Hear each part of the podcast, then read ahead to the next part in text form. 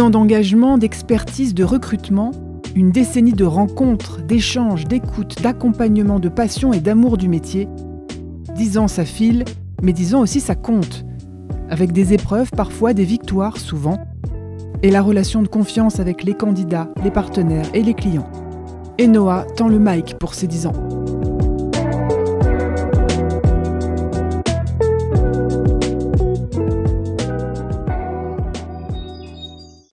Bien maîtriser les enjeux business, métier euh, de ton client de base qui est la boîte qui cherche à recruter pour aller chercher les bons candidats derrière. Je pense que c'est un prérequis important, très important, que j'ai pas forcément retrouvé dans d'autres cabinets.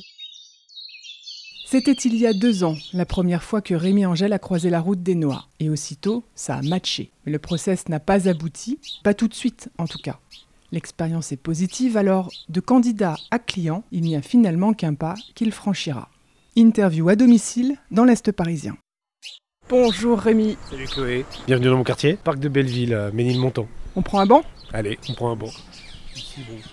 On se met là? Ouais, ça te va?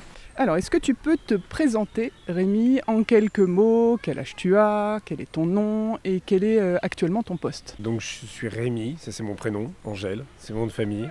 Euh, j'ai 42 ans et je suis aujourd'hui le directeur du marketing et de l'innovation de CMI Media. C'est la régie du groupe de presse CMI qui porte en gros les magazines Le L, Marianne, Télé 7 jours, à peu près 19 titres différents, presse magazine.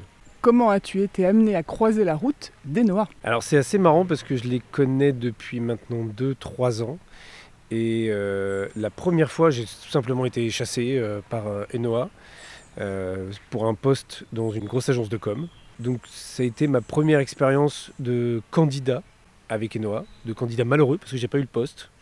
Bon, c'est pas grave, on n'a pas insulté l'avenir, on en est resté euh, en bons termes. Ça s'était tellement bien passé et dans l'approche aussi humaine et surtout experte métier que euh, l'année d'après, j'étais en mission de conseil pour une grande marque de cosmétiques qui cherchait une directrice ou un directeur du contenu. Et ben j'ai rappelé Noah et on les a fait bosser.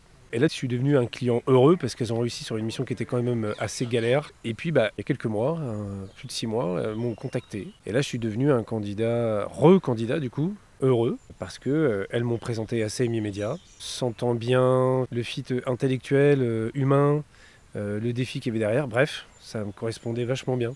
Donc c'est rigolo quoi. J'ai eu l'occasion d'avoir les deux côtés du pendant de la relation qu'on peut avoir avec une, une boîte de recrutement. Donc candidat, client, candidat. Est-ce que la seconde fois où tu as été candidat, tu cherchais ou elles, elles sont venues te voir parce qu'elles ont pensé à toi pour ce poste? J'étais en contact avec Maureen.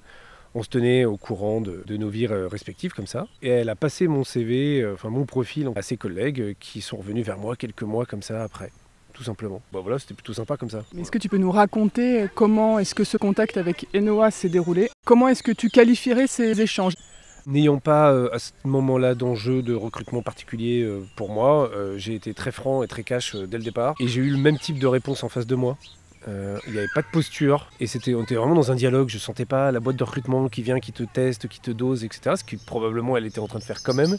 Mais c'était juste très intelligent. Et à nouveau, ce qui m'avait marqué à l'époque, c'était le niveau d'expertise métier sur le. Moi j'étais donc sur les sujets de marketing digital, de contenu, de médias. J'étais euh, avec Maureen euh, à ce moment-là, avec quelqu'un qui connaissait très très très très très bien le, marché, qui connaissait les interlocuteurs.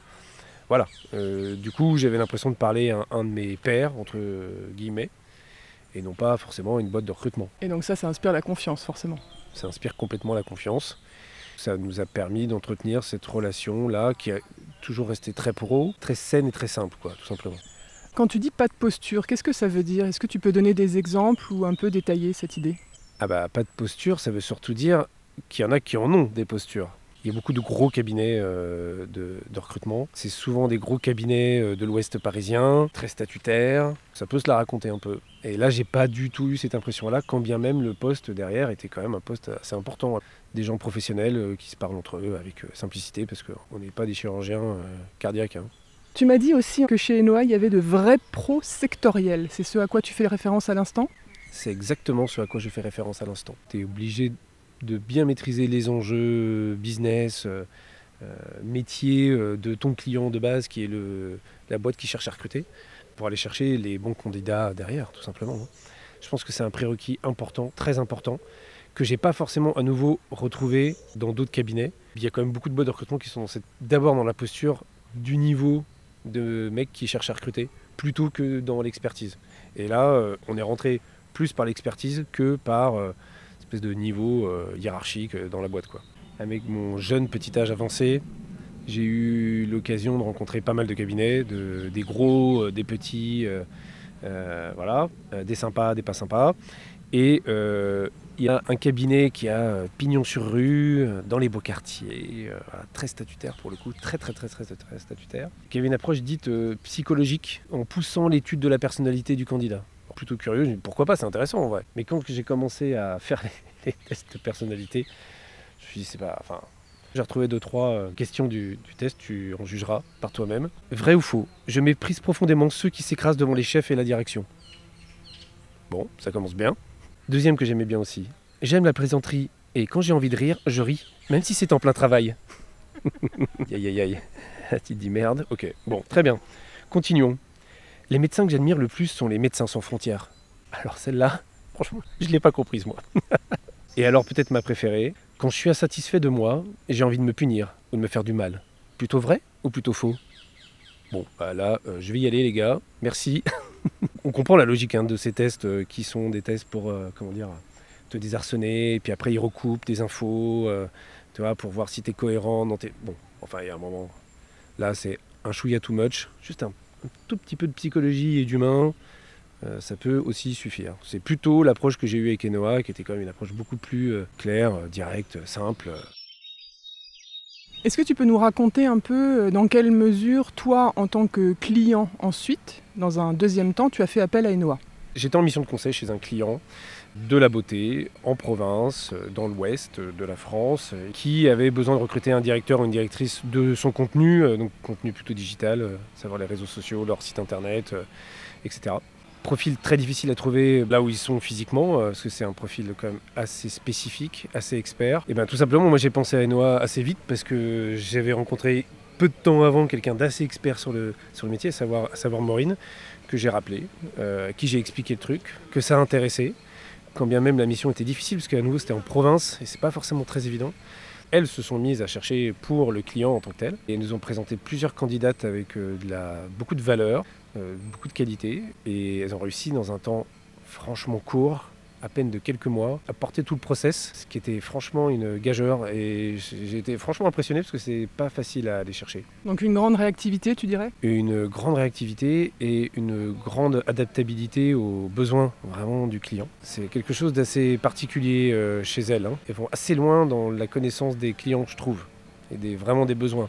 Aussi euh, sur l'humain, ça paraît hyper bateau ce que je suis en train de dire, mais euh, tu ne peux bosser qu'avec des gens avec lesquels tu t'entends bien. C'était valable là, mais c'est valable dans le poste que j'occupe aujourd'hui. Là. Elles me l'ont aussi présenté comme ça, en disant Je pense que vous allez vraiment bien fitter. Sinon, je n'y serais pas allé, c'est évident.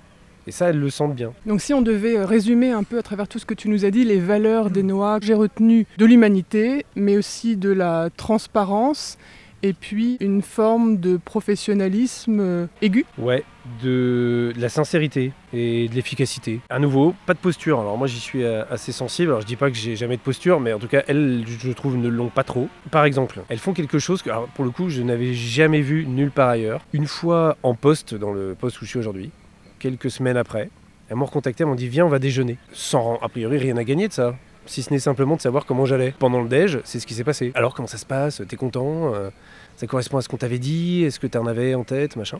C'est quand même vachement bien, tout simplement vachement bien. Et euh, on en a parlé, et je sais que c'est leur process classique. Elles font ça systématiquement avec les candidats qu'elles placent. Derrière, euh, il y a un petit déj qui va bien. Et c'est à la fois, je trouve, très sincère et machin, et en même temps très malin, parce qu'elles insultent pas l'avenir. Et moi, peut-être un jour, j'aurais besoin de recruter bah, la preuve. J'ai déjà fait les deux chemins. Et j'aurais évidemment plus envie de le faire avec des gens que je commence à connaître et que je respecte qu'avec des gens euh, qui m'ont juste placé, entre guillemets. Voilà. Donc je trouve ça euh, malin et, intelligent, tout simplement. Qu'est-ce que tu leur souhaites pour les dix prochaines années ou pour les prochaines années peut-être euh, tout court? Bah, je leur souhaite de continuer à prendre plaisir parce que j'ai l'impression que c'est ce qu'elles font. C'est une petite boîte de recrutement, hein, elles ne sont pas très nombreuses, mais je crois que c'est un choix, j'ai cette impression-là qu'elle veut rester, euh, ça fait hyper bateau ce que je suis en train de dire, mais à taille humaine, euh, machin, pour pouvoir faire tout ce dont on a parlé avant. effectivement, quand tu es une grosse boîte de 40, 50 chasseurs, recruteurs, machin, tu peux pas faire ça de la même manière. Tu peux pas industrialiser ce qu'on est en train de se dire là. Je pense pas. Donc bah, je leur souhaite de continuer à s'amuser, à rencontrer des gens cool, à, en vivre bien et, et voilà, tout simplement. Merci Rémi. Merci à toi.